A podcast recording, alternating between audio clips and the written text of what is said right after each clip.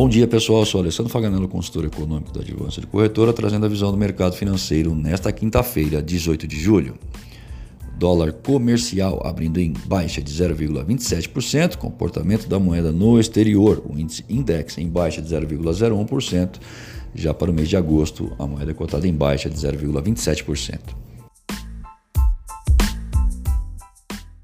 Digerindo os dados americanos divulgados há pouco, os mercados têm suas atenções voltadas ao exterior, onde alguns membros do Federal Reserve devem manter o discurso de alívio monetário diante de sinais que a atividade econômica do país possa desacelerar à frente.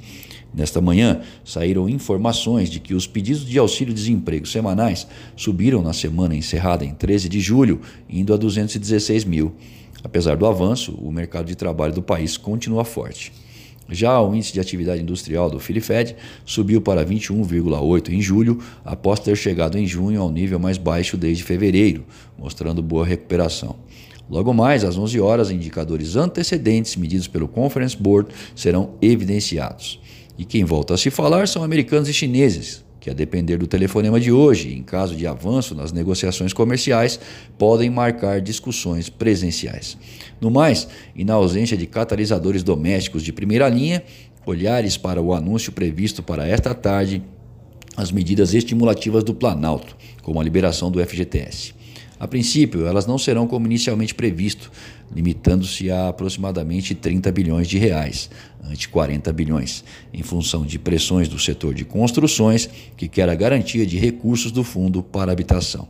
De qualquer maneira, a liberação dos saques ainda não pode ser considerado como algo de grande impacto.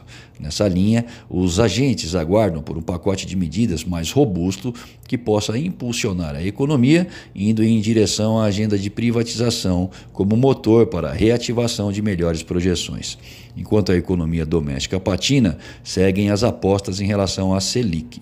Para uma parte do mercado, a redução que vem em 31 de julho será de 0,25%. Para outra, que vem crescendo, 0,5%, diante da perspectiva de aprovação da Previdência. Provavelmente o Copom vai seguir na mesma rota do Fed e reduzir o juro por aqui em 0,25. Até lá, seguem as observações.